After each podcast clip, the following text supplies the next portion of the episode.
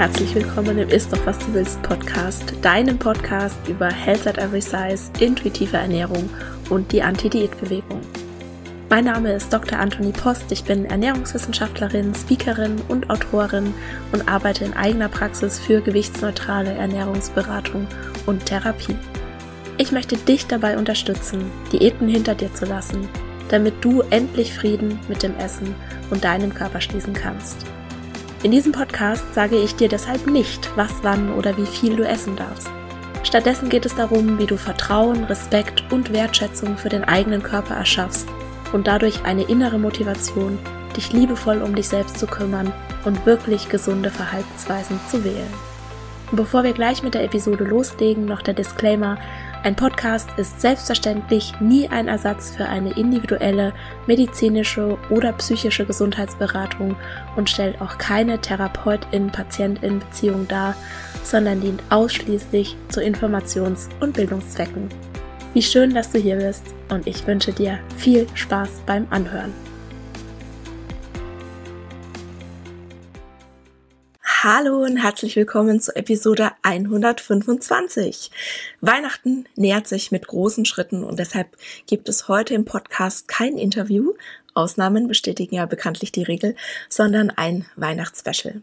Ich möchte dir gerne etwas an die Hand geben, wie du diätfrei und voller Selbstfürsorge durch die Weihnachtszeit und in das neue Jahr kommen kannst. Und ich hatte mir dafür überlegt, ob ich jetzt eine neue Episode aufnehmen soll und mir dann gedacht, ach nee, eigentlich gibt's ja bereits mehrere Folgen im Podcast mit hilfreichen Impulsen voller Praxistipps, die längst aufgenommen sind. Hm, vielleicht könnten wir daraus was Hübsches machen und genau das ist geschehen. In der heutigen Episode erfährst du, wie du mit Diet Talk in der Weihnachtszeit und in der Familie umgehen kannst. Du bekommst sieben Tipps, wie du in der Weihnachtszeit intuitiv essen kannst. Du erfährst Alternativen für die in Anführungszeichen guten Vorsätze im neuen Jahr. Du erfährst, welche praktischen Fragen dir dabei helfen werden, diätfrei ins neue Jahr zu starten. Und du bekommst viele, viele praktische Tipps, um diesen diätfreien Start ins neue Jahr auch umzusetzen. Und um dir besonders eben diesen diätfreien Start ins neue Jahr auch ein bisschen zu erleichtern, gibt es am Ende der Podcast-Episode noch ein kleines Goodie, ein kleines Geschenk von mir. Und falls du mir schon länger folgst oder schon länger den Podcast hörst, beziehungsweise mich schon länger kennst, dann hast du vielleicht auch jetzt schon eine Ahnung, wovon ich hier spreche. Aber jetzt wünsche ich dir erst einmal viel Spaß mit dem heutigen Best of Weihnachtsspecial.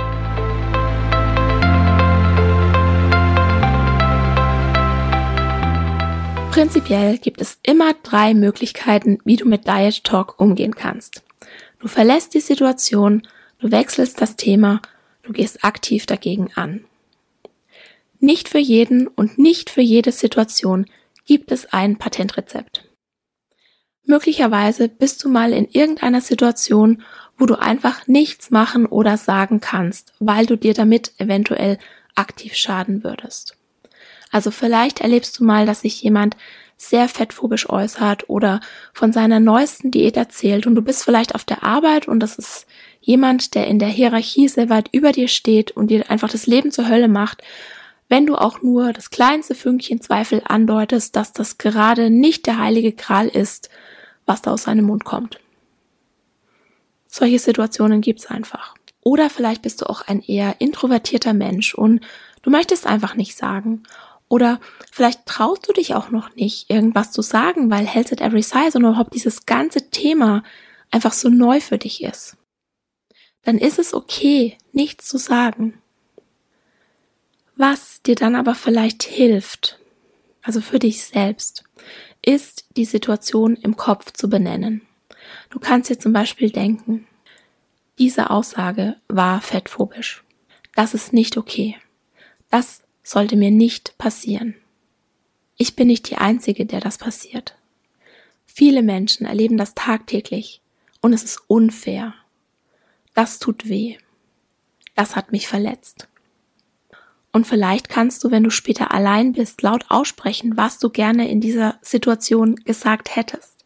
Und auch wenn du dann an der Situation selbst nichts ändern konntest und nichts mehr ändern kannst, dann bist du trotzdem für dich eingestanden. Einfach weil du das benannt hast und weil du Mitgefühl für dich selbst hattest. Und mach dir immer bewusst, es ist niemals deine Schuld, wenn jemand in deiner Gegenwart fettphobische Aussagen macht oder wenn du dir Diet Talk anhören musst. Das sollte dir nicht passieren. Es ist nicht deine Schuld. Du bist okay, genau so, wie du bist.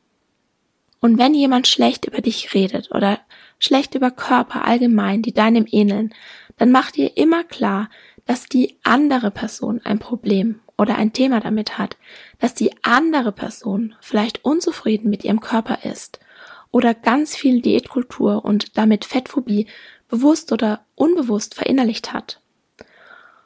Auch wenn du das aushalten musst, und mir tut es leid, dass du das aushalten musst. Es ist immer das Problem des anderen. Und vielleicht hilft dir das ein bisschen, wenn du dir das in so einer Situation einfach immer wieder bewusst machst. Gut, jetzt gehen wir aber mal davon aus, du kannst reagieren. Also die erste Möglichkeit ist, du drehst dich einfach um und gehst. Du bist niemandem eine Erklärung schuldig, du bist nicht verpflichtet, dir anzuhören, wenn irgendjemand irgendeinen Diätunsinn von sich gibt. Du tust das, was für dich am besten ist. Und wenn das bedeutet, die Situation zu verlassen und wenn du die Möglichkeit dazu hast, dann machst du das. Und vielleicht sind dann alle ein bisschen überrascht und vielleicht musst du das ein paar Mal machen, aber wenn die Menschen dich mögen, also in der Gruppe, in der du das tust, dann besteht eine sehr, sehr gute Chance, dass sie das akzeptieren dass du einfach nicht hören willst, wenn sie in deiner Gegenwart über Gewicht und Diäten sprechen. Und vielleicht lassen sie es dann oder reduzieren es zumindest. Und wenn du möchtest, dann kannst du natürlich noch eine Ausrede vorschieben. Dann entschuldigst du dich, du musst kurz ins Bad oder irgendwas holen oder telefonieren oder irgendwas in der Art. Wenn du dich damit besser fühlst oder vielleicht bist du auch wieder in so einer Situation, bei der du sonst jemanden vor den Kopf stößt, ne, Hierarchien und so weiter, dann sag einfach was, bevor du gehst. Also du machst es so, wie sich das für dich gut anfühlt. Und ich will dir hier auch nur Möglichkeiten aufzeigen. Und wie gesagt, für jede Person ist die eine oder die andere Möglichkeit besser. Und auch jede Situation wird immer anders sein, so dass du immer neu entscheiden musst oder auch, ja, wie du dich an dem Tag fühlst. Also es gibt Tage, da ist man halt eher so ein bisschen auf Krawall gebürstet und da fühlt man sich vielleicht ein bisschen stärker und dann kann man vielleicht auch mal aktiv was sagen und dann gibt's einfach Tage, da will man einfach nur seine Ruhe. Und dann geht man einfach.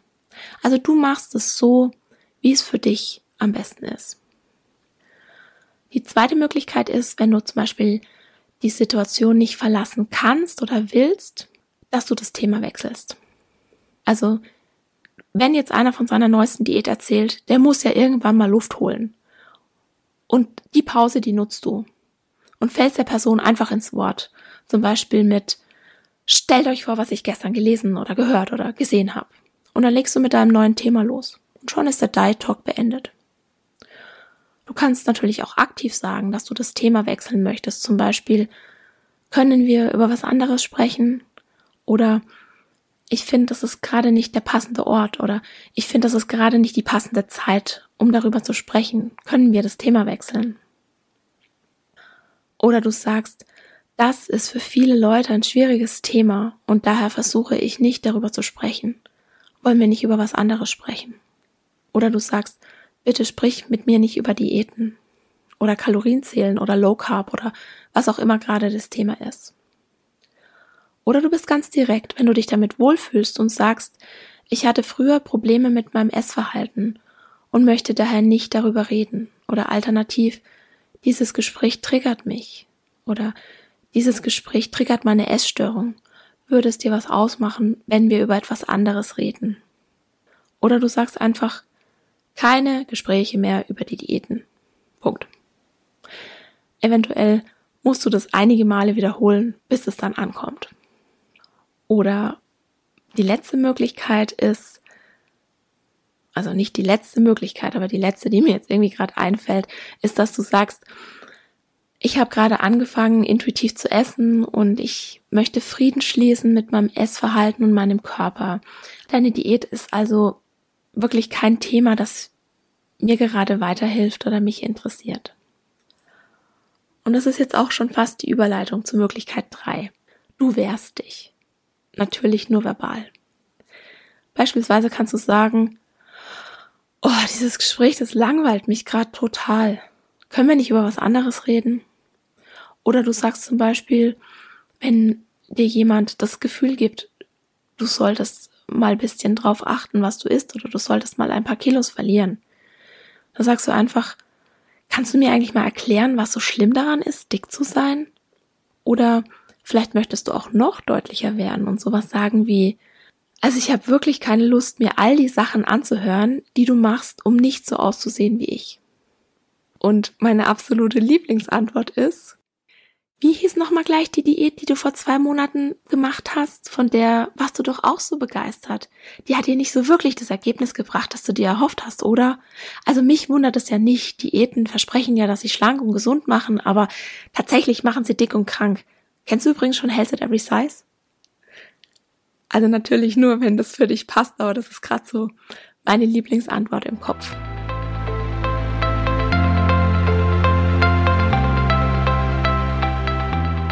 Ich weiß noch, wie meine ersten Feierlichkeiten als intuitiver Esser waren. Also ich war wirklich teilweise hilflos, weil ich gar nicht so richtig wusste, was ich machen soll. Und ich habe mich jetzt erinnert, was mir als neu intuitiver Esser damals geholfen hat. Und dieses Wissen bekommst du jetzt hier von mir in komprimierter Form. So ziemlich das Wichtigste ist Punkt eins: Schränke dich beim Essen im Vorfeld nicht ein. Genau das hat Kathleen ja auch schon angesprochen. Das bedeutet, du machst keine Diät im November, du machst keine Diät im Dezember, du sparst nicht tagsüber, damit du abends in Anführungszeichen die Erlaubnis hast zu essen. Ich verspreche dir hoch und heilig, das wird völlig nach hinten losgehen. Du kannst dir das ungefähr so vorstellen wie ein Pendel. Je mehr du ein Pendel in eine Richtung auslenkst, umso mehr hat's dann Schwung um in die andere Richtung zu schwingen, wenn du es loslässt. Und du weißt ja, die verbotenen Früchte, das sind die süßesten. Also was du dir verbietest, das möchtest du erst recht. Und wenn du im Vorfeld sehr gezügelt isst, dann kann es sein, wenn du Pech hast, dass das zu richtigen Binge-Eating-Episoden führt, wenn du dir dann in Anführungszeichen erlaubst zu essen. Das ist keine Willensschwäche oder so, sondern das ist eine ganz natürliche Reaktion deines Körpers, aufzuholen und Hungerzeiten auszugleichen, weil nichts anderes ist eine Diät für deinen Körper, das ist eine Hungerzeit. Und was jetzt die bessere Alternative ist, ganz normal weiter essen. Iss so, wie du sonst auch essen würdest und isst dich wirklich satt. Versuch wirklich deine Bedürfnisse zu befriedigen. Mir persönlich gelingt es am besten, wenn ich von allen Lebensmittelgruppen was dabei habe und wenn ich Proteine und Kohlenhydrate und Fette und Ballaststoffe zusammen esse. Also so bin ich am zufriedensten. Das ist jetzt aber keine Anleitung, wie du das machen sollst, sondern du musst schauen, wie das bei dir ist. Was macht dich wirklich satt? Was gibt dir ein gutes Gefühl nach dem Essen? Wie fühlst du dich wohl? Und dann isst du ganz normal so weiter. Und denk auch dran, es ist völlig okay, sich auch einfach mal zu überessen. Das passiert, gerade an Festtagen. Das ist keine große Sache, weil als intuitiver Esser gleichst du das ganz automatisch wieder aus. Punkt Nummer zwei ist bitte kein, in Anführungszeichen, letztes Abendmahl denken. Mir ist mal ein Vergleich untergekommen. Und zwar hat da jemand gesagt, jetzt stell dir mal vor, du bist abends beim Spülen, du hattest gerade eine tolle Mahlzeit und du hast ein neues Geschirr und es war richtig toll von diesem Geschirr zu essen und du findest es richtig schön und jetzt spülst du das ab und dann lässt du einen Teller fallen. Und es ist ja ganz klar, was du dann machst, dann nimmst du den Rest des Geschirrs und schmeißt es auch runter, weil schließlich ist ja jetzt ein Teller kaputt. Jetzt denkst du dir vielleicht so, hä? Was ist denn das für ein Schmarrn? Ja, das ist völliger Schmarrn, da gebe ich dir 100% recht. Das ist aber typisches Diätdenken. Du hast einen Plan, Also du hast einen Teller, du hast einen Plan, du hast dich nicht dran gehalten, du hast den Teller runtergeschmissen, dann ist dein Gedanke, ja, heute ist ja sowieso alles egal. Jetzt kannst du den Rest der Teller auch noch runterschmeißen, weil morgen wird alles anders. Ja, es ist natürlich Unsinn. Ich kann für mich persönlich diese letzten Abendmale, die ich in meinem Leben hatte, gar nicht mehr zählen. Und dieses Denken solltest du wirklich einfach mal über Bord werfen. Und damit du überhaupt so denken kannst, gibt es eine Voraussetzung. Du musst Lebensmittel in Anführungszeichen gut und schlecht einteilen. Denn nur wenn du diese Einteilung machst, hast du danach Schuldgefühle und Schamgefühle, wenn du dich eben nicht so ernährst, wie du das möchtest. Und diese Schuld und die Scham, die machen deinen Schmerz noch größer. Aber das ist völlig unnötig, weil jedes Lebensmittel hat einen Platz oder kann einen Platz haben in einer gesunden Ernährung. Wenn du dich gesund ernähren möchtest. Also das ist auch keine Voraussetzung. Niemand muss das erfüllen. Aber wenn du dich gesund ernähren möchtest, dann hat auch wirklich jedes Lebensmittel darin Platz. Weil es geht auch um so viel mehr. Es geht ja nicht nur darum, Nährstoffe dem Körper zuzuführen. Also es geht ja nicht nur darum, den körperlichen Hunger zu stillen, sondern Essen soll ja Leib und Seele zusammenhalten. Und wenn du keine schlechten Lebensmittel hast, dann gibt es auch keine schlechten Tage. Also wenn du aufhörst, Lebensmittel in gut und schlecht einzuteilen, dann hast du auch dieses letzte Abendmahldenken nicht mehr. Und dann kann es natürlich sein, dass es dir doch mal passiert, dass du so viel gegessen hast, dass du dich vielleicht sogar körperlich unwohl fühlst. Aber dann hakst du das ab. Dann bist du freundlich mit dir selbst. Und natürlich ist es nicht leicht, weil womöglich hast du jahrzehntelang eine Diätgehirnwäsche hinter dir und die löst sich nicht über Nacht auf. Wichtig ist, dass du jede Mahlzeit als komplett eigenständiges Ereignis ansiehst und dass du immer wieder zur Grundlinie zurückkehrst, wenn die nächste Mahlzeit ansteht oder wenn du Hunger hast. Und es ist völlig egal, was du gestern oder vor ein paar Stunden gegessen hast oder was es morgen gibt oder was nächste Woche. Du bleibst einfach bei dir, du bleibst im Moment, du horchst in dich rein und du isst genau das, was du in diesem Moment brauchst. Und lass dich auch bloß nicht von der Essenspolizei verunsichern. Die Essenspolizei, das ist diese kleine fiese Stimme in deinem Kopf, die dafür sorgen will, dass du deine Essensregeln einhältst.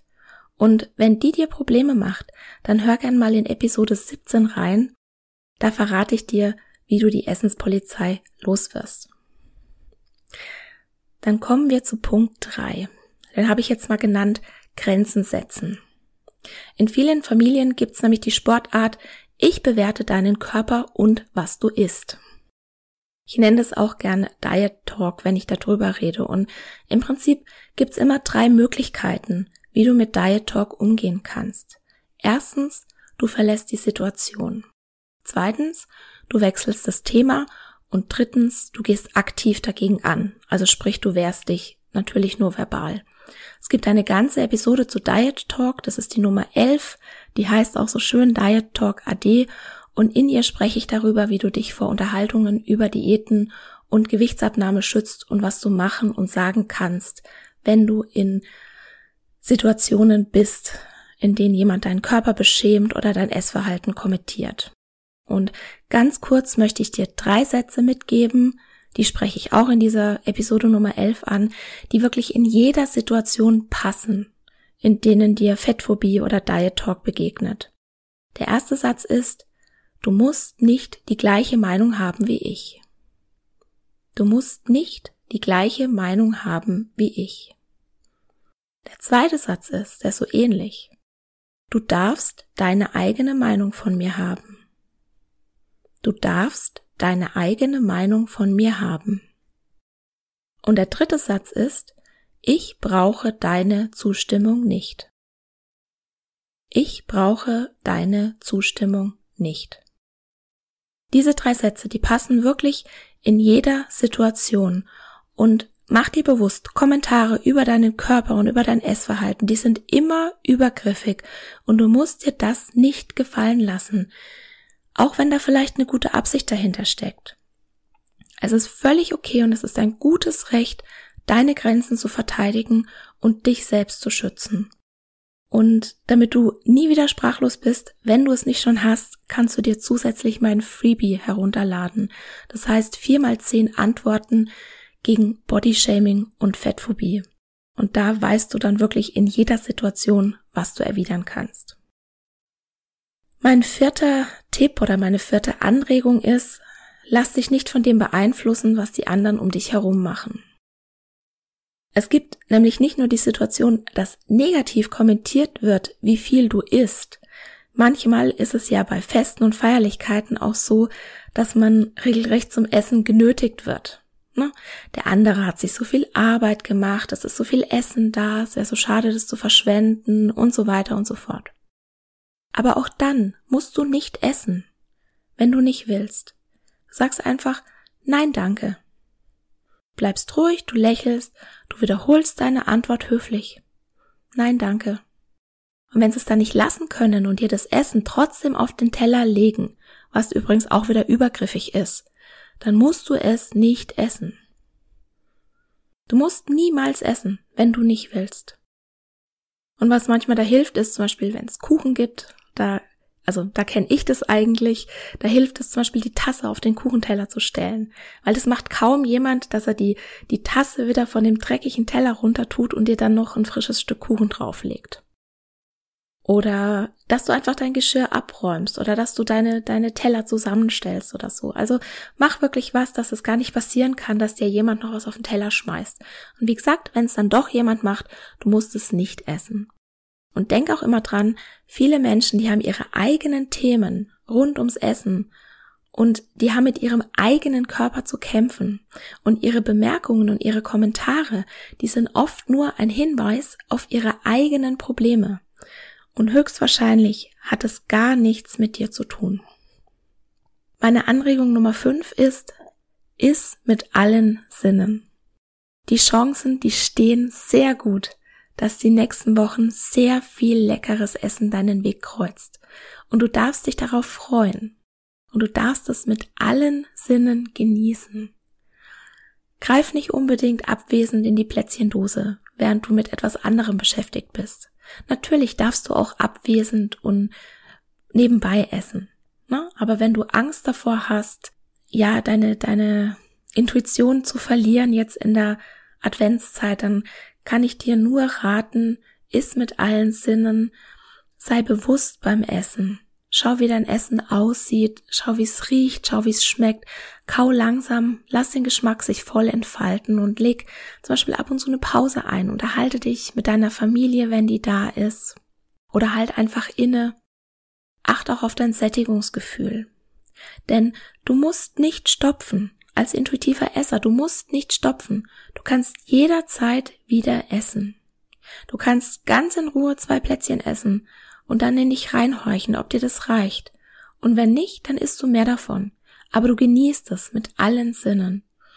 Und überleg dir auch mal, ob es dir wirklich schmeckt.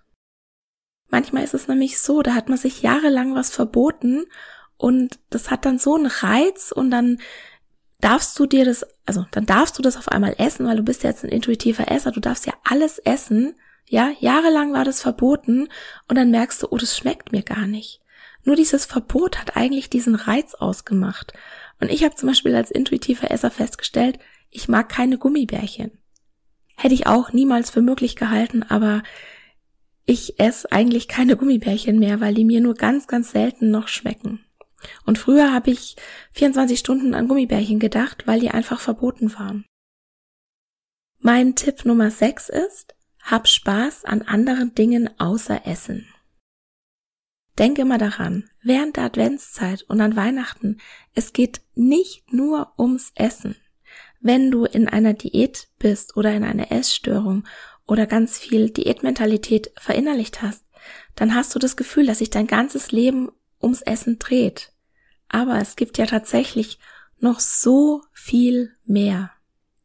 Du kannst dich jetzt zum Beispiel in den nächsten Wochen mit einem guten Buch ins Bett kuscheln oder an den Kamin, wenn du einen hast. Oder vielleicht freust du dich auch schon darauf, schnulzige Weihnachtsfilme zu schauen. Oder vielleicht freust du dich aufs Dekorieren oder aufs Basteln. Oder ja, ich persönlich, ich packe jetzt nicht so gern Geschenke ein, aber manche Leute mögen das ja und die zelebrieren das und die freuen sich darauf. Oder vielleicht magst du auch ein Dankbarkeitstagebuch schreiben. Oder vielleicht schneit's und wir können in Schlitten fahren oder im Schnee spazieren gehen. Oder vielleicht magst du auch einfach gar nichts machen. Magst dich ausruhen und dich gut um dich selbst kümmern. Mach das, worauf du Lust hast. Und dann wird Essen einfach nur eine ganz tolle Sache von vielen, vielen anderen tollen Sachen sein. So, und jetzt bin ich bei Punkt 7 und das ist für mich der wichtigste.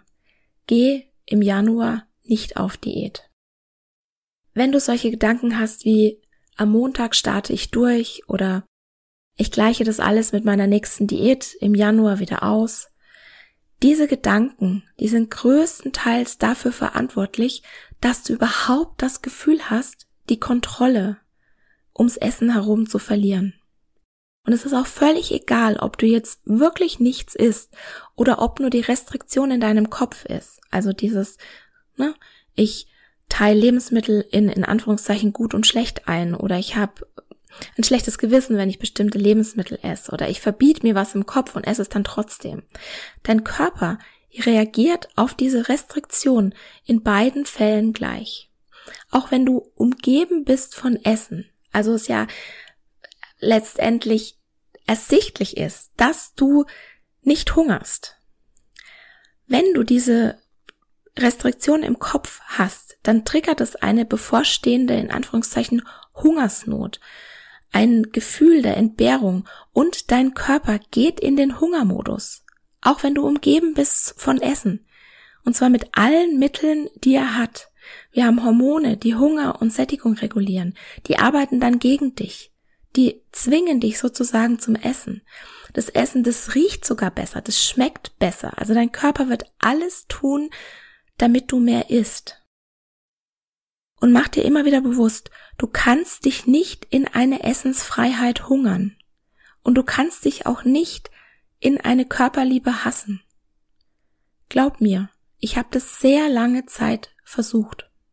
Aber das funktioniert nicht. Und daher schlage ich dir dieses Jahr mal was anderes vor. Die Adventszeit und Weihnachten das kann so eine wundervolle und magische Zeit sein. Und du hast jetzt wirklich die Wahl. Willst du die Zeit damit verschwenden, dich wegen des Essens verrückt zu machen? Oder willst du die Zeit genießen? Wenn du sie genießen willst, dann beschränk dich nicht, hör auf dein Hungergefühl und deine Sättigung, lass es dir schmecken, lass die anderen reden und machen, was sie wollen und lass dich nicht davon beeinflussen, wenn du kannst. Verschwende deine Zeit vor allem nicht damit, deine Ernährung zu mikromanagen und mach einfach dein Ding. Hör auf deinen Körper und das wird dir helfen, intuitiv oder intuitiver zu essen. Und wie gesagt, fang nicht das nächste Jahr mit einer Diät an.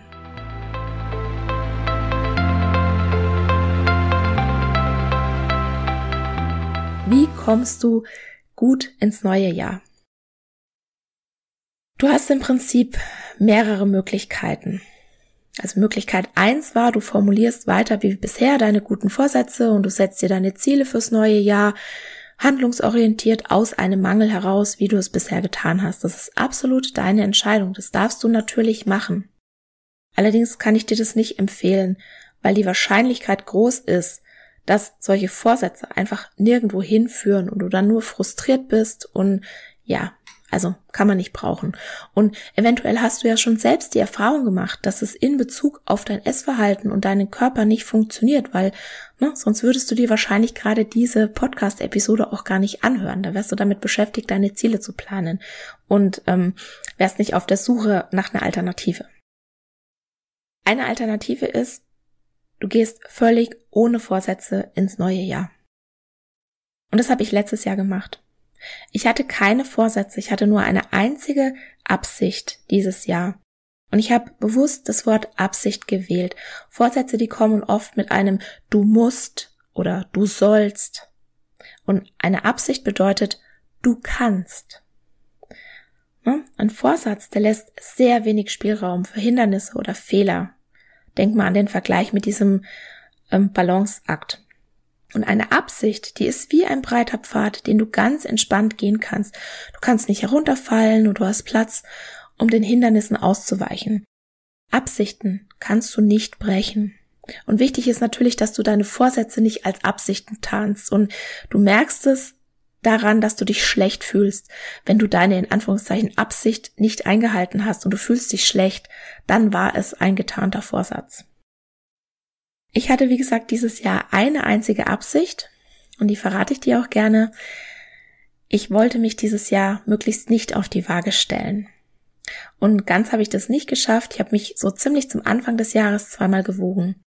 Aber als ich noch Diäten gemacht habe, da stand ich so gut wie jeden einzelnen Tag auf der Waage. Für mich ist das also ein riesen Fortschritt. Und ich, na, hätte ich jetzt dieses Diätkulturdenken noch, dann würde ich jetzt diese zweimal sehen, die ich auf der Waage stand. Aber das mache ich nicht. Ich sehe diese 300 äh, Schaltjahr 364 Mal, an denen ich nicht auf die Waage gestiegen bin. Und ich fühle mich nicht schlecht, wenn ich dran denke, dass es halt einfach zwei Tage nicht geklappt hat. Ich habe nicht versagt, weil das war kein Vorsatz für mich. Na, ich entscheide selbst, wie ich das bewerte. Und ich kann mich jetzt entweder für diese zweimal fertig machen, wie ich das vielleicht früher gemacht hätte. Aber weißt du was? Ich klopfe mir doch lieber diese 364 Mal auf die Schulter. Oder? Wie siehst du das? Also ich finde es so eigentlich eine ganz gute Herangehensweise. Und äh, zu den guten Absichten gibt's auch einen Blogpost vom letzten Jahr, den verlinke ich dir auch gerne in den Show Notes. Und dann hast du jetzt noch eine dritte Möglichkeit, und zwar, du wählst den diätkulturfreien Weg, um dir Ziele zu setzen.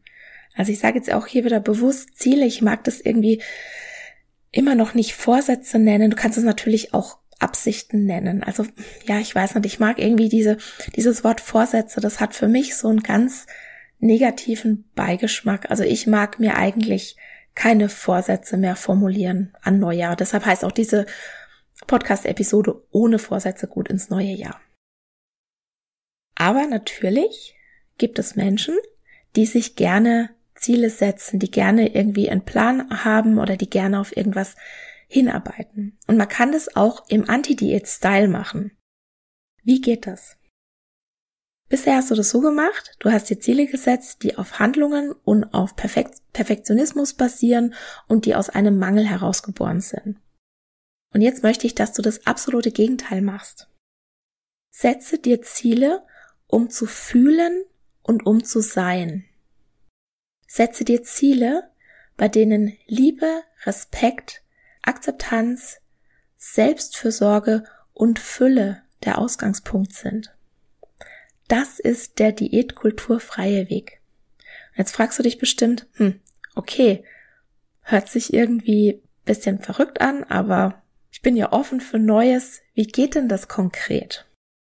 Und da gibt's ganz sicher viele Wege, wie du das erreichen kannst. Und ich habe jetzt einfach mal vier Anregungen für dich rausgesucht und du wählst einfach aus, was für dich passend ist. Also meine erste Anregung wäre, frag dich, was ist deine Absicht? Und wähle die für dich passenden Ziele aus dem richtigen Grund. Wenn wir jetzt wieder zu diesem Abnehmenwunsch oder zu diesem Vorsatz abnehmen gehen, dann würdest du dich in dem Beispiel fragen, als allererstes, was steckt denn eigentlich hinter deiner Sehnsucht, schlank zu sein? Was genau steht hinter dem Wunsch abzunehmen? Was versprichst du dir von einer Diät? Was glaubst du zu haben, wenn du dein Wunschgewicht erreicht hast? Gibt es etwas, wovon dich dein Gewicht momentan abhält? Und schreib das gerne auf, schreib das gerne auf ein Blatt Papier, weil das Aufschreiben das ist einfach nochmal was ganz anderes, als wenn du nur darüber nachdenkst. Und oft steht nämlich gerade hinter der Motivation abzunehmen oder auch allgemein das eigene Erscheinungsbild zu verändern etwas ganz anderes. Also möglicherweise willst du dich akzeptiert fühlen oder willst du dich selbstbewusst fühlen? Willst du leistungsfähiger sein? Willst du fitter sein? Willst du gesünder sein? Möchtest du akzeptiert werden? Möchtest du dich attraktiver fühlen? Möchtest du geliebt werden? Möchtest du dich sicher fühlen? Möchtest du dazugehören? Also frag dich, was denn eigentlich hinter deiner Motivation steckt.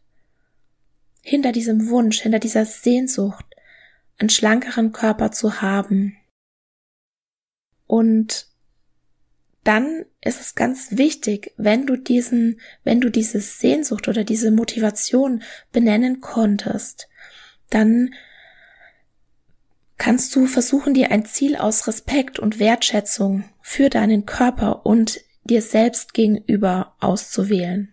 Also statt dich auf Selbstoptimierung zu stürzen, frag dich lieber, was du an Selbstfürsorge in dein Leben holen kannst.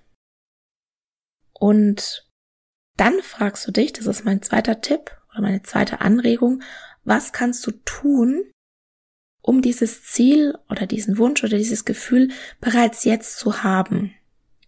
Also ne, möchtest du dich zum Beispiel attraktiver fühlen?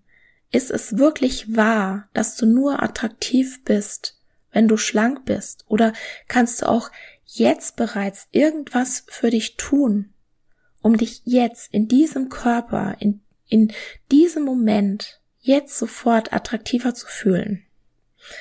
Und wenn du dir das überlegst, ist es ganz wichtig, dass du dir so kleine, wirklich klitzekleine Mini-Ziele setzt. Die Kunst, deine Gewohnheiten zu ändern oder neue Gewohnheiten ins Leben zu holen, die besteht darin, dass die Änderung zu deinen bisherigen Gewohnheiten so klein ist, dass es dir absolut nicht wehtut. Was meine ich damit? Wenn jetzt Perfektionismus für dich ein Thema ist, dann weißt du, dass du dein Ziel richtig gesetzt hast, wenn dein Gehirn sagt, pff, was denn das für ein Pipifax? Das ist doch gar nichts. Da brauche ich doch gar nicht erst anzufangen, wenn ich mir so ein Mini-Ziel setze. Ne? Was für ein Quatsch. Dann weißt du genau, das ist sozusagen die, die richtige Dosierung, um anzufangen. Ein Beispiel dazu. Du möchtest gerne fitter werden. Ne? Früher hättest du dir vielleicht einen Plan gemacht, in dem du drei High-Intensity-Workouts pro Woche machst. Das ist so eine Art Zirkeltraining, wenn, wenn jemand mit dem Begriff nichts anfangen kann. Und das, dazu hättest du dich gezwungen und dazu hättest du dich geprügelt, weil ja nur das so wirklich effektiv ist, ne? Also, ne, wenn du was machst, dann willst du auch hier Nägel mit Köpfen machen und, ne, so einem Pipifax, da fangen wir überhaupt nicht an. So. Und dann hättest du das Ganze zwei oder drei Wochen durchgehalten und dann hat's mal zeitlich nicht reingepasst oder du hast dich nicht gut gefühlt oder du warst erkältet oder du warst krank oder im Urlaub oder was weiß ich. Und danach, ne, hattest du irgendwie dich als Versager gefühlt und du, du warst frustriert und hast wieder schon, schon wieder irgendwas nicht geschafft und ne, dann hast du vielleicht jetzt bis zum nächsten Monatsersten gewartet oder du konntest dich gar nicht mehr aufraffen, weil du das einfach total blöd fandest und dann hast du das in die Tonne geklopft. Und summa summarum waren das jetzt, ja, je nachdem wie lange du das gemacht hast, vielleicht so sechs, sieben, acht, neun Trainings. Bist du davon fitter geworden? Wahrscheinlich nicht. Was ich dir jetzt vorschlage, ist, setz dir ein Mini-Ziel. Also du möchtest gerne fitter werden.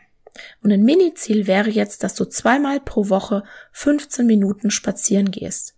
Und es kann gut sein, dass dein Gehirn jetzt sagt, boah, das ist so wenig, kann ich doch gleich lassen. Wie soll ich denn davon fit werden? Und jetzt rechne das aber mal hoch. Wenn du jetzt zweimal pro Woche im nächsten Jahr 15 Minuten spazieren gehst, dann sind es 104 Spaziergänge, die du im Jahr 2021 machen würdest, die du jetzt vielleicht im Jahr 2020 nicht gemacht hast. Und es sind 104 Spaziergänge zu 15 Minuten, das sind 1560 Minuten, beziehungsweise genau 26 Stunden, die du spazieren gegangen bist. Ich habe das extra ausgerechnet. Also ich kann nicht so gut im Kopf rechnen. Und das ist das Minimum, weil du hast vielleicht nach ein paar Wochen gemerkt, wow, das macht ja Spaß. Und dann, ne, so ganz aus Versehen, bist du dann schon zweimal die Woche für 30 Minuten spazieren gegangen und in einem flotteren Tempo oder du hast jetzt auf einmal drei oder viermal die Woche deine 15 Minuten. Ne? Who knows?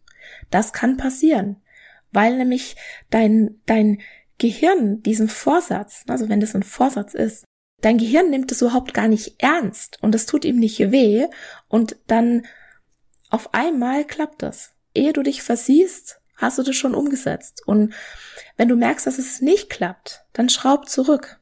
Dann geh einmal pro Woche 15 Minuten spazieren oder such dir irgendwas anderes, wo du dich gar nicht aufraffen musst, ne? was dir leicht fällt. Tanz zu Musik in der Küche. Keine Ahnung.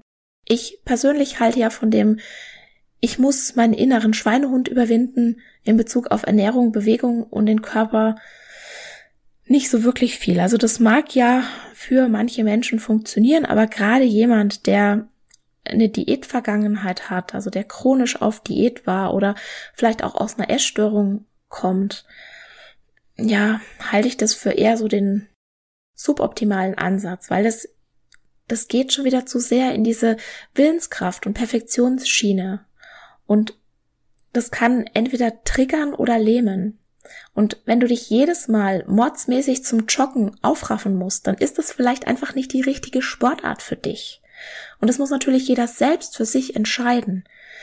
Ich will damit sagen, du bist moralisch nicht verpflichtet, gegen deinen Schweinehund zu kämpfen. Du darfst dir das Leben einfach machen. Du darfst es dir leicht machen. Du darfst Spaß haben. Wenn du Joggen blöd findest, dann mach was anderes. Dann fahr Fahrrad oder tanz oder versuch's mit irgendwas anderem, was dir Spaß macht. Und das ist auch so ein oft ein Missverständnis, dass wenn man in der Anti-Diät-Community ist und Health at Every Size macht, dass man dann seinen Körper nicht verändern darf.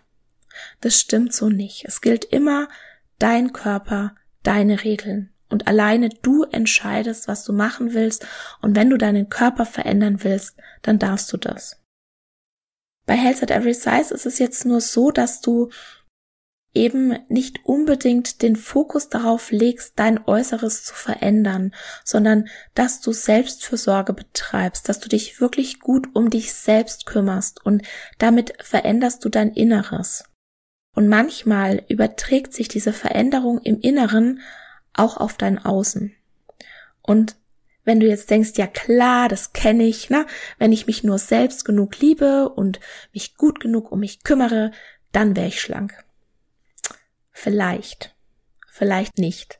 Also das ist auch wieder sowas, da grätscht die Diätkultur rein, ne? Also die, diese, diese Wörter Selbstfürsorge und auch Wellness, die hat die ja völlig für sich eingenommen. Und wenn du sowas hörst, ne? Dass jemand sagt, erst die Selbstliebe, dann die Abnahme, dann spricht da die Diätkultur. Wenn du sowas hörst, dann verkauft dir gerade wieder jemand eine Diät sehr raffiniert, das gebe ich zu. Aber das ist eine Diät. Selbst wenn jemand sagt, na ja, nicht jeder nimmt ab, aber na, wenn du es nur richtig machst, dann ist die Wahrscheinlichkeit sehr hoch. Also, wenn dir diese diese Hoffnung verkauft wird, dass du mit Selbstliebe schlank wirst, dann dürfen bei dir alle Alarmglocken angehen. Das trifft sicher auf einen Teil zu aber auf andere eben nicht. Manche Menschen, die lernen sich selbst zu lieben und die machen das auch richtig und die nehmen dabei zu. Und das ist auch völlig okay. Es geht nämlich gar nicht um das Ziel an sich. Es geht darum, sich bei Zielen im ja, Anti-Diät-Style. Es geht darum, sich gut zu fühlen. Es geht darum, wie du dich fühlst, wenn du das Ziel erreichst. Also du verfolgst nicht das Ziel selbst, sondern das Gefühl, das du hoffst zu haben, wenn du das Ziel erreichst. Und so setzt du deine Ziele. Also das ist die Nummer drei. Frag dich, wie willst du dich fühlen, wenn du das Ziel erreichst? Wie willst du dich fühlen? Welches Gefühl soll dann da sein? Und am besten hast du dieses Gefühl nicht erst am Ende, wenn du dein Ziel erreicht hast, sondern schon während du auf dem Weg zu diesem Ziel bist. Und ich habe da ein interessantes Konzept gefunden, wie man sich solche Ziele setzt. Das ist von Danielle Laporte und nennt sich Desire Map, also auf Deutsch Wunschkarte. Also dieses Konzept heißt Desire Map und du setzt deine Ziele mit dem Fokus darauf, wie du dich fühlst, wenn du das Ziel erreichst und wie du dich auf dem Weg zu diesem Ziel fühlst. Also du gehst folgendermaßen vor. Du fragst dich beispielsweise, wie will ich mich fühlen in meinem Körper? Wie will ich mich fühlen in meinem Leben? Wie will ich mich fühlen in Bezug auf meine Gesundheit und mein Wohlbefinden? Und dann kommen vielleicht dir Adjektive in den Sinn, also frei, energiegeladen, beweglich, leicht, mutig, stark, kraftvoll. Schreib auf, was dir in den Sinn kommt und wichtig ist, dass dieses Gefühl nicht an Bedingungen geknüpft ist. Also du fühlst dich nicht erst mutig, wenn, sondern du träumst. Also du träumst gerade, was wäre, wenn alles sein könnte. Und dann knüpfst du dieses Gefühl nicht an Bedingungen und du knüpfst es nicht daran, was im Außen geschehen muss, um dieses Gefühl zu erreichen. Also du machst dich nicht vom Außen abhängig, um dieses Gefühl zu erreichen, sondern du träumst einfach. Du fängst einfach an zu träumen und schreib einfach auf, ohne nachzudenken und wahrscheinlich kommen dann ein paar Adjektive immer wieder. Und dann kannst du dich fragen, ist es wirklich das oder steckt da vielleicht noch was dahinter? Also wenn du zum Beispiel sagst, du möchtest respektiert werden, möchtest du vielleicht geliebt werden? Also geht es noch tiefer? Möchtest du gemocht werden? Möchtest du geliebt werden? Und wird dir das dann sozusagen im Respekt gezeigt? Schreib auf, ohne nachzudenken und hinterfrag auch immer, ob da vielleicht noch was dahinter steckt und dann suchst du dir die drei oder vier häufigsten aus und schreibst dann das auf. In meinem Körper will ich mich energiegeladen, beweglich und frei fühlen. Jetzt nur so ein Beispiel. Und dann fragst du dich, was kannst du jetzt machen, um dieses Gefühl in dein Leben zu holen? Was kannst du diese Woche machen, um dieses Gefühl in dein Leben zu holen? Was kannst du die nächsten drei, sechs oder zwölf Monate machen, um dieses Gefühl in dein Leben zu holen? Was kannst du diese Woche machen, um dieses Gefühl in dein Leben zu holen? Was kannst du die nächsten drei, sechs oder zwölf Monate machen, um dieses Gefühl in dein Leben zu holen? Und nochmal, es geht nicht um das Ziel selbst, sondern um das Gefühl, das du hoffst zu haben, wenn du das Ziel erreichst. Also du setzt dir dein Ziel, um zu fühlen und um zu sein. Und immer von einem Ausgangspunkt der Selbstfürsorge, der Liebe, der Körperakzeptanz des Respekts dir selbst gegenüber.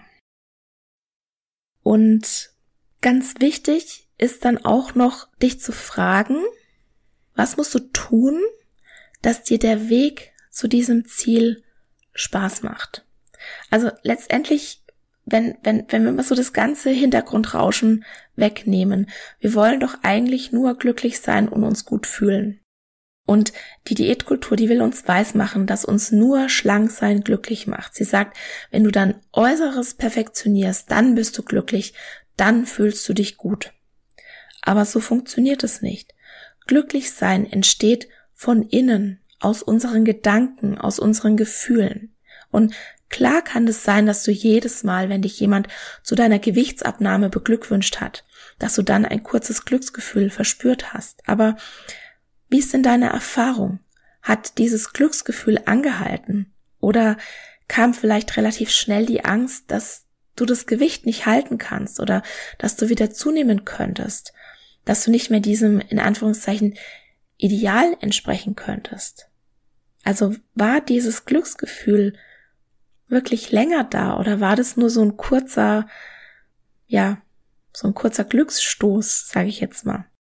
Das Problem ist, wenn du Liebe und deinen Wert von deinem Äußeren abhängig machst, dann knüpfst du Bedingungen daran.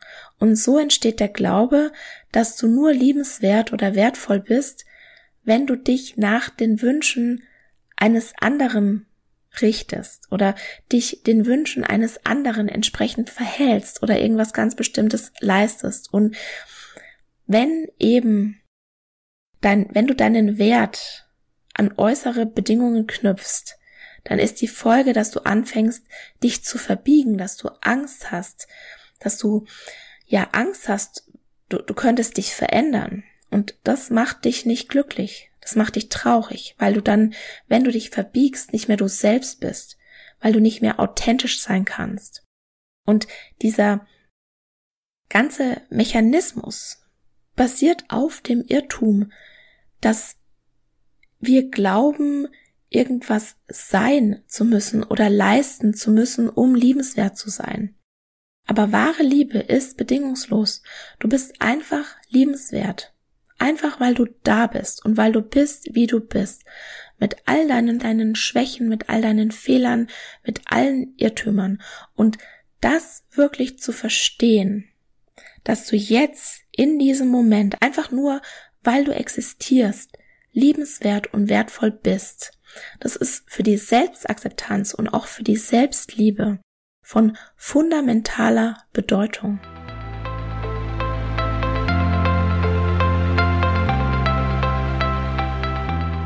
Du sitzt noch wohlgesättigt oder eventuell auch ein bisschen übersättigt nach den Weihnachtsfeiertagen da und zack, da ist sie, die erste Werbung, die dir verspricht, dass wenn du dich nur genügend anstrengst, dann kannst du dir 2022 deinen Traumkörper erschaffen. Und was mich wirklich ärgert, das Marketing ist in der Regel so gut gemacht, dass mich das auch im ersten Moment packt obwohl ich diese Arbeit mache und obwohl ich diese ganzen Studien gelesen habe und obwohl ich schon unzählige Diäten gemacht habe, die natürlich alle kurzfristig funktioniert haben und ich dann natürlich auch wieder zugenommen habe, egal wie sehr ich mich angestrengt und egal wie sehr ich dagegen angekämpft habe. Ich habe bestimmt die letzten zehn Jahre, bevor ich Health at Every Size entdeckt habe und bevor ich angefangen habe, intuitiv zu essen, gewusst, dass Diäten für die allermeisten Menschen nicht funktionieren. Und so ist es ja auch. 95 bis 98 Prozent der Diäten scheitern in den ersten ein bis fünf Jahren und zwei von drei Menschen wiegen nach der Diät mehr als vorher. Ich war aber auch davon überzeugt, dass ich, wenn ich mich nur genügend anstrenge, die Ausnahme bin.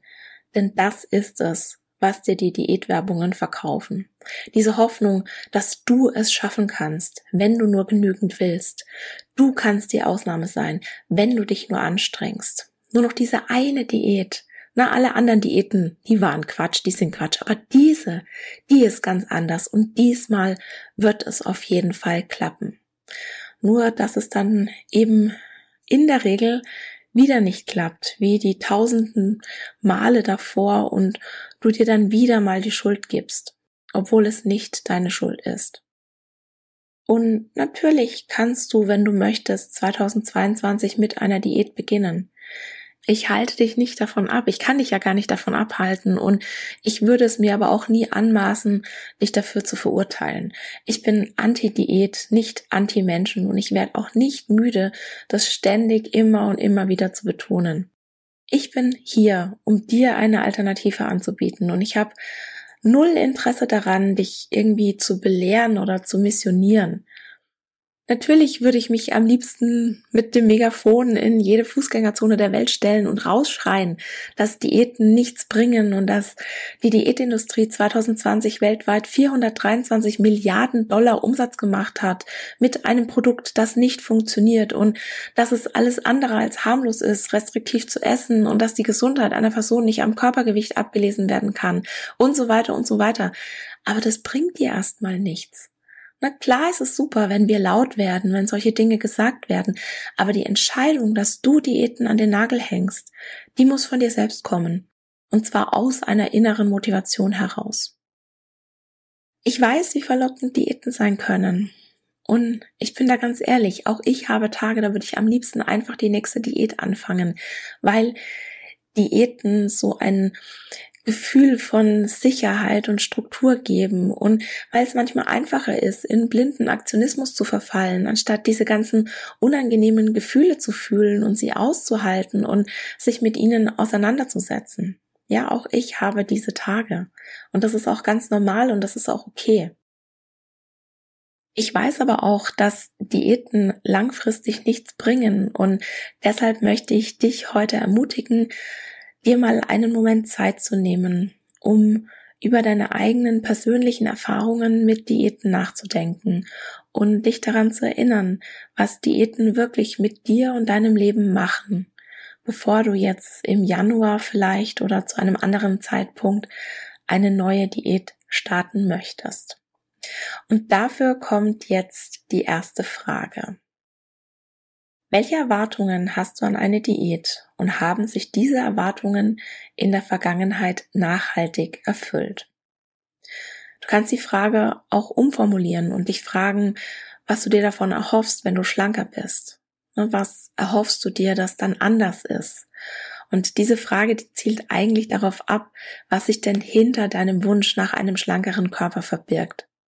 Wir glauben ja nur, dass Diäten machen und schlanker sein zu wollen das eigentliche Ziel ist, aber tatsächlich steckt ja etwas ganz anderes dahinter. Wir wollen das Gefühl, das wir damit verbinden, wenn wir dieses Ziel erreichen. Ne, wenn wir sagen, ich will abnehmen, dann meinen wir vielleicht, ich will geliebt werden oder ich will gesund sein oder ich will ernst genommen werden oder ich will mich sexy fühlen oder ich will selbstsicher sein oder ich will, dass du stolz auf mich bist oder ich will dazugehören und, und, und. Frag dich mal, was du dir körperlich, mental und emotional von Diäten und einem schlankeren Körper erhoffst und ob sie dir das langfristig geben können, beziehungsweise wie war das in der Vergangenheit? Konnten sie dir das geben? Ich vermute mal nicht, weil sonst würdest du dir wahrscheinlich gerade nicht diesen Podcast anhören. Und vielleicht hast du jetzt aber diesen Gedanken, ja, wenn ich es geschafft hätte, das durchzuhalten, wenn ich nur genug Willenskraft gehabt hätte, dann hätten sie mir das auch gegeben. Hm. Ich würde sagen, das lag nicht an deiner Willenskraft. Und ich verlinke dir eine Podcast-Episode dazu, in der ich darauf näher eingehe warum es eben nicht die Willenskraft ist, die Diäten scheitern lassen. Und vielleicht warst du sogar schon mal in der Situation, dass du eine große Menge Gewicht verloren hast und du dann trotzdem nicht glücklich warst. Dass du eigentlich dein Zielgewicht, das du dir mal gesetzt hattest, erreicht hast und dich trotzdem aber nicht wohlgefühlt hast in deinem Körper. Und dann hast du dein Zielgewicht noch ein bisschen nach unten geschraubt und dann hast du das erreicht und dich immer noch unsicher in deinem Körper gefühlt. Vielleicht kennst du das, dass die Abnahme nie genug war, dass dein Problem trotzdem nicht gelöst war, obwohl du dann die Figur deiner Träume hattest. Ja klar, du hattest dann kurzfristig diesen Kick, aber langfristig hatte sich nichts geändert oder vielleicht haben sich die Probleme auch nur irgendwie verschoben.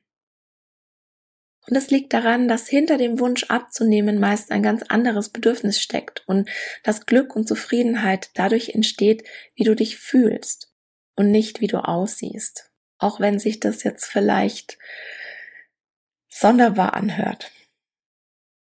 Und damit kommen wir jetzt zur Frage zwei. Und die ist ganz leicht oder ganz kurz. Was nehmen dir Diäten? Frag dich mal, welche Grenzen dir Diäten setzen. Was verlierst du durch sie? Welche Momente kannst du vielleicht nicht mehr genießen? Welchen Situationen setzt du dich vielleicht gar nicht mehr aus, weil sie deine Diät und deine ganzen Pläne gefährden.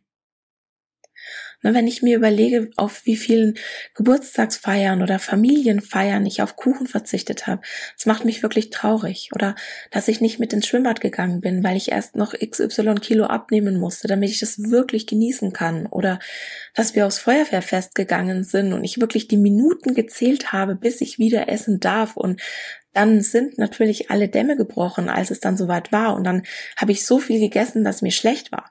Oder ja, früher auf dem Weihnachtsmarkt war das auch so ähnlich. Erst war ich total genervt, weil ich so hungrig war. Dann konnte ich mich überhaupt nicht entscheiden, was ich essen will, weil ich am liebsten alles gegessen hätte. Dann habe ich alles gegessen und dann bin ich früher heimgegangen, weil ich so Bauchweh hatte. Und wenn du auf Diät oder in der Diätmentalität gefangen bist, dann bist du immer abgelenkt. Dann kannst du gar nicht in der Situation sein, weil du ja immer für die Zukunft lebst, ne, für den Zeitpunkt, wo dann der richtige Moment gekommen ist, ne, Anführungszeichen der richtige Moment, nur dass der dann eventuell gar nicht kommt. Und ich konnte das früher nie genießen, niemals weil immer irgendwas war. Und das ist so traurig, wenn ich an diese ganzen verpassten Gelegenheiten denke. Und ich bin so dankbar, dass eben das nicht mehr mein Leben ist. Und das ist das perfekte Stichwort für die Frage drei. Na, falls du jetzt immer noch unsicher bist, ob du dir so ein Leben vorstellen kannst. Und zwar ist die Frage, wie würde es sich anfühlen, wenn du den Rest deines Lebens mit diesen Einschränkungen leben würdest. Wir brauchen uns ja nichts vorzumachen. Wenn du mit einer Diät oder einem restriktiven Essverhalten dein Gewicht unter deinen Setpoint drückst, dann wird es für immer ein Kampf sein und bleiben. Also der Setpoint, das ist das Gewicht, bei dem dein Körper am gesündesten ist und am besten funktioniert. Und eigentlich ist es eher eine Set Range, ein Gewichtsbereich, den dein Gehirn festlegt und es ist so eine Art Regelkreis. Also wenn du eingreifst, dann steuert dein Gehirn dagegen, damit du wieder in diesen Bereich kommst. Na, ähnlich wie bei einem Thermostat. Also wenn du da eine bestimmte Temperatur einstellst und wenn du dann das Fenster aufreißt und dann kommt kalte Luft rein, dann springt das Thermostat an und dann dauert es eine Weile, bis es dann den Ausgangszustand wiederhergestellt hat. Und genauso funktioniert funktioniert dein Körper. Wenn du beispielsweise mit einer Diät vorsätzlich Gewicht verlierst, dann will dein Körper den Ausgangszustand wiederherstellen und dann fängt er an, Energie einzusparen. Zum Beispiel senkt er den Grundumsatz oder du verwertest die Energie in deiner Nahrung besser oder er bringt dich dann zum anderen auch dazu, mehr zu essen, indem er die Hungerhormone hochfährt. Ne? Das Essen schmeckt dir besser, du brauchst länger, um satt zu sein, etc. etc. Also es wird immer ein Kampf sein und es wird immer ein Kampf bleiben. Und daher stelle ich dir jetzt mal die vierte Frage. Wie würde denn dein Leben aussehen, wenn du statt Diäten zu machen, Frieden mit dem Essen und deinem Körper schließt? Ne, das ist eine Frage, die, die ich ganz häufig bekomme. Warum soll ich denn überhaupt intuitiv essen, wenn ich davon vielleicht gar nicht abnehme, sondern vielleicht eher sogar zunehme? Ne, niemand weiß, was mit deinem Gewicht passiert, wenn du anfängst, intuitiv zu essen. Und vielleicht weißt du ja auch, dass ich mit dem intuitiven Essen angefangen habe, weil ich damit abnehmen wollte. Und ich habe dann aber sehr schnell gemerkt, das klappt nicht. Ich kann nicht Frieden mit dem Essen schließen, wenn ich mir gleichzeitig ständig mein schlankeres Ich ausmale. Das hindert mich daran, mir die uneingeschränkte Erlaubnis zu essen zu geben und dadurch bleibe ich im Kopf und kann ich wirklich auf meine Bedürfnisse hören und dadurch bleiben bestimmte Lebensmittel verboten oder vielleicht sind sie auch erlaubt, aber dann nur in einer gewissen Menge und dann kann der sogenannte Habituationseffekt nicht greifen. Das ist sozusagen eine Art Gewohnheitseffekt. Wenn du sehr oft ein Lebensmittel isst, dann verliert es seinen Reiz. Und diesen Habituationseffekt, den erkläre ich in Episode 36, 10 Schritte, um Diäten hinter, zu, hinter dir zu lassen. Und falls dich das interessiert, dann hör das sehr, sehr gerne mal rein. Das ist auch absolut hilfreich und eine ganz tolle Ergänzung jetzt zu dieser Episode. Und ich verlinke dir natürlich auch noch die Episode beziehungsweise die beiden Episoden zu den Bedürfnissen in den Show Notes. Da lohnt es sich auch auf jeden Fall mal reinzuhören. Ich beispielsweise, ich habe nicht abgenommen, seitdem ich intuitiv esse. Ich habe etwas zugenommen. Mir ist es aber gar nicht mehr so wichtig, weil ich so viel Lebensqualität gewonnen habe, die ich auch nicht mehr hergeben will. Ne? Ich kann jetzt für mich sprechen, ich sehe es aber auch ganz oft an meinen KlientInnen in, in den Beratungen. Ne, Essen hat keine Macht mehr über mich. Ich kann mich wieder auf Familienfest und Feiern freuen. Ich habe keine Essanfälle mehr. Ich kann Essen wieder genießen. Ich muss niemandem mehr beim Essen zuschauen, weil irgendwas verboten ist, ne, weil es zu viele Kalorien hat oder weil es nicht in meinen Plan passt oder was auch immer. Ich muss nicht mehr hungrig ins Bett gehen und mich in den Schlaf weinen. Und ja, das hört sich dramatisch an, ich weiß, aber so war es halt. Ich habe so krasse Diäten gemacht, dass ich mich vor Hunger in den Schlaf geweint habe. Und es hat trotzdem nicht funktioniert. Und das hat ganz sicher nicht an der Willenskraft gelegen. Und was vielleicht das Schönste für mich jetzt ist, Essen ist kein solches Überthema mehr in meinem Leben. Und ich habe jetzt so viel mehr Zeit für wirklich wichtige Dinge. Und ich weiß auch, ich könnte diese Arbeit, die ich jetzt gerade mache, absolut nicht machen, wenn ich noch Diäten machen würde, weil mich das so konsumieren würde, so einen großen Teil meiner Zeit, dass ich gar nicht die Zeit und die Energie beispielsweise hier für diesen Podcast hätte. Und das bringt mich zur Frage 5, die ich dir zum Abschluss stellen will. Welches Leben macht dich glücklicher? Und welches Leben möchtest du wählen? Ich dachte früher, ich kann nur glücklich sein, wenn ich schlank bin. Und ich bin wirklich so froh, dass ich den Mut hatte, mich wirklich zu 100 Prozent auf die intuitive Ernährung einzulassen. Ich hatte das ja schon 2015 mal probiert und ich war da einfach noch nicht bereit. Und ich verlinke dir auch da eine Episode warum die intuitive Ernährung damals nicht für mich funktioniert hat. Mittlerweile funktioniert das hervorragend für mich, muss ich echt sagen.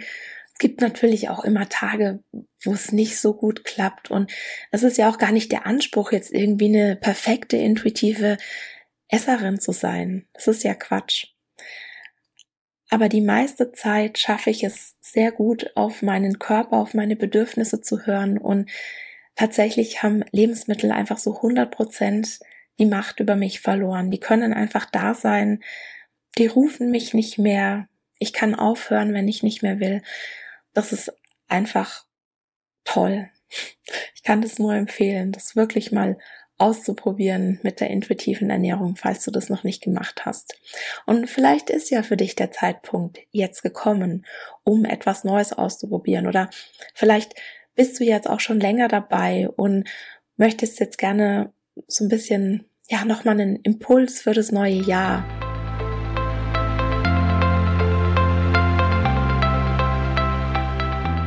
Kurze und knackige Tipps, wie du diätfrei ins neue Jahr starten kannst. Mein Tipp Nummer eins ist regelmäßige Mahlzeiten und Snacks.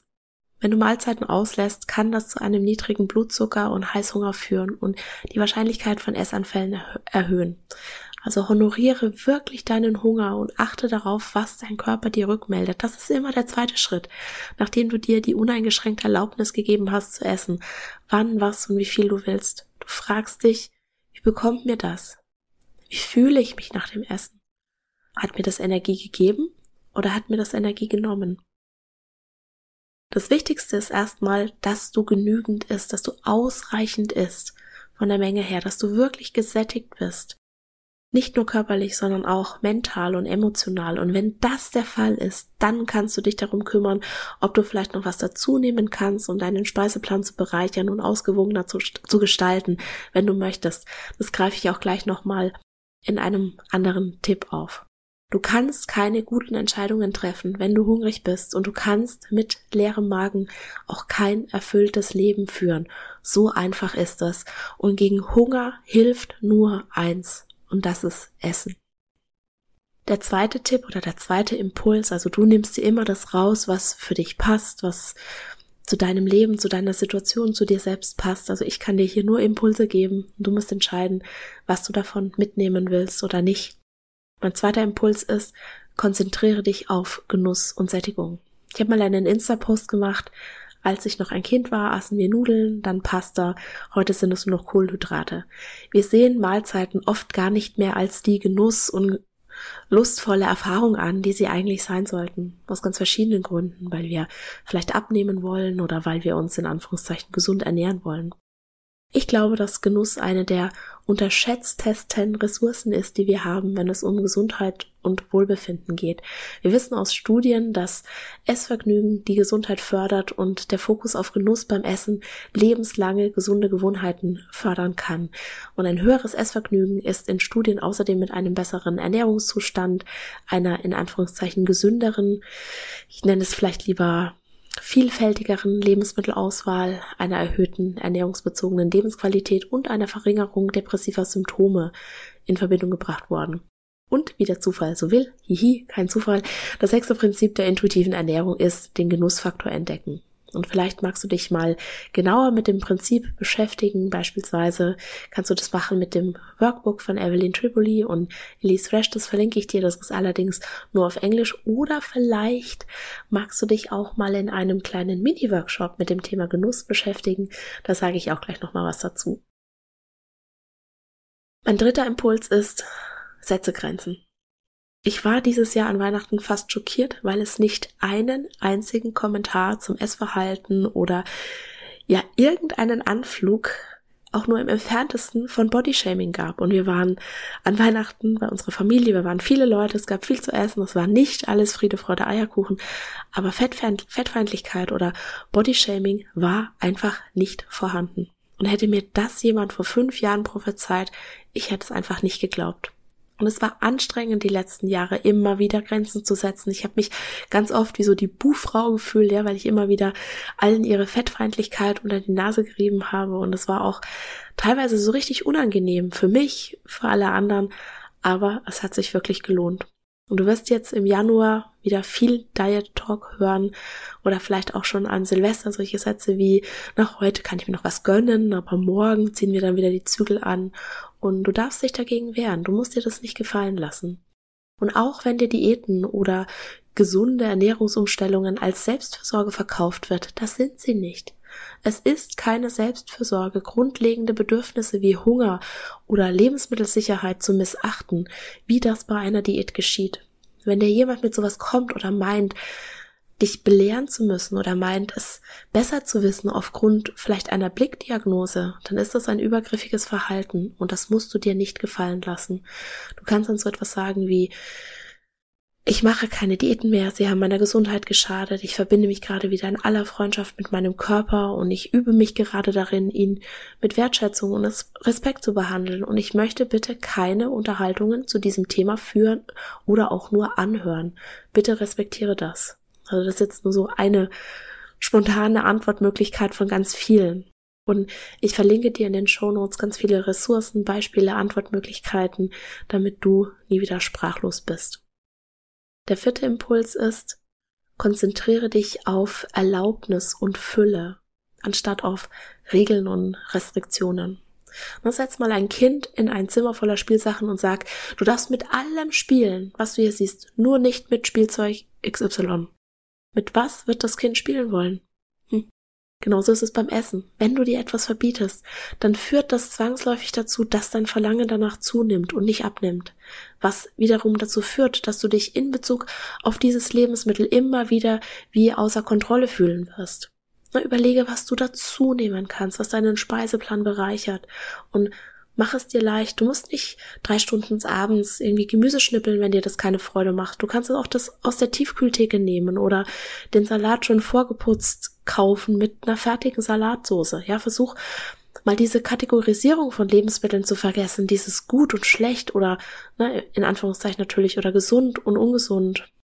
Und frag dich stattdessen, was hört sich gerade für mich gut an? Auf was habe ich Lust? Wenn wir uns wirklich die bedingungslose Erlaubnis zu, e-, zum Essen geben und gleichzeitig auch an den anderen neuen Prinzipien der intuitiven Ernährung arbeiten, dann wird dein Körper irgendwann automatisch nach Lebensmitteln und Speisen verlangen, die nährstoffreich sind und die dir gut tun. Das dauert aber. Da musst du wirklich ganz, ganz viel Geduld haben, besonders wenn du Jahre oder Jahrzehnte Diät gehalten hast. Und ich weiß, wie schwer das ist, weil ich bin jetzt auch nicht gerade ja, für meine Geduld bekannt. Aber wenn du kannst, dann gib dir diese Zeit. Und wenn es mal wieder volle Kanone schief ging, dann frag dich, was vielleicht den Tag über schiefgelaufen ist. Was hättest du gebraucht? Schlaf, Unterstützung, Zeit, Liebe, Zugehörigkeit. Wenn du so isst, dass du dich danach nicht gut fühlst, dann kann Essen ein Symptom sein für einen Hunger, der gestillt werden will. Und der ist dann häufig aber nicht körperlicher Natur. 2021 habe ich in der Diätfrei ins neue Jahr 2021 Selbstversorg Selbstfürsorgewoche, schwieriges Wort, ein Insta-Live zum emotionalen Essen gemacht und wie du damit umgehen kannst. Und das habe ich dir in den Shownotes verlinkt. Und vielleicht ist es spannend, da mal reinzuhören, wenn du jetzt jemand bist, wer häufig aus nicht körperlichem Hunger isst. Also jeder Hunger ist erlaubt, jede Art zu essen ist erlaubt, aber wenn du häufig aus nicht körperlichem Hunger isst und du dich daran störst, weil es dir vielleicht nicht gut tut, dann ist es vielleicht spannend für dich, wenn du mal in dieses Insta-Live reinhörst. Und selbst wenn du keine Insulinresistenz oder einen Diabetes Typ 2 hast, dann hör trotzdem mal zu dem Thema in die Episode 99 rein. Da gebe ich auch ganz, ganz viele Anregungen, wie du dein Leben bereichern kannst und damit deine Gesundheit und dein Wohlbefinden steigerst. Und das ist jetzt völlig egal, ob du eine Insulinresistenz hast oder vielleicht den Bluthochdruck oder ob du völlig kerngesund bist. Du kannst aus dieser Episode auf jeden Fall etwas mitnehmen, weil die Impulse, die ich da drin gebe, die sind so, hm, ich würde mal sagen, fast allgemein, allgemein positiv gültig, wenn du verstehst, was ich meine.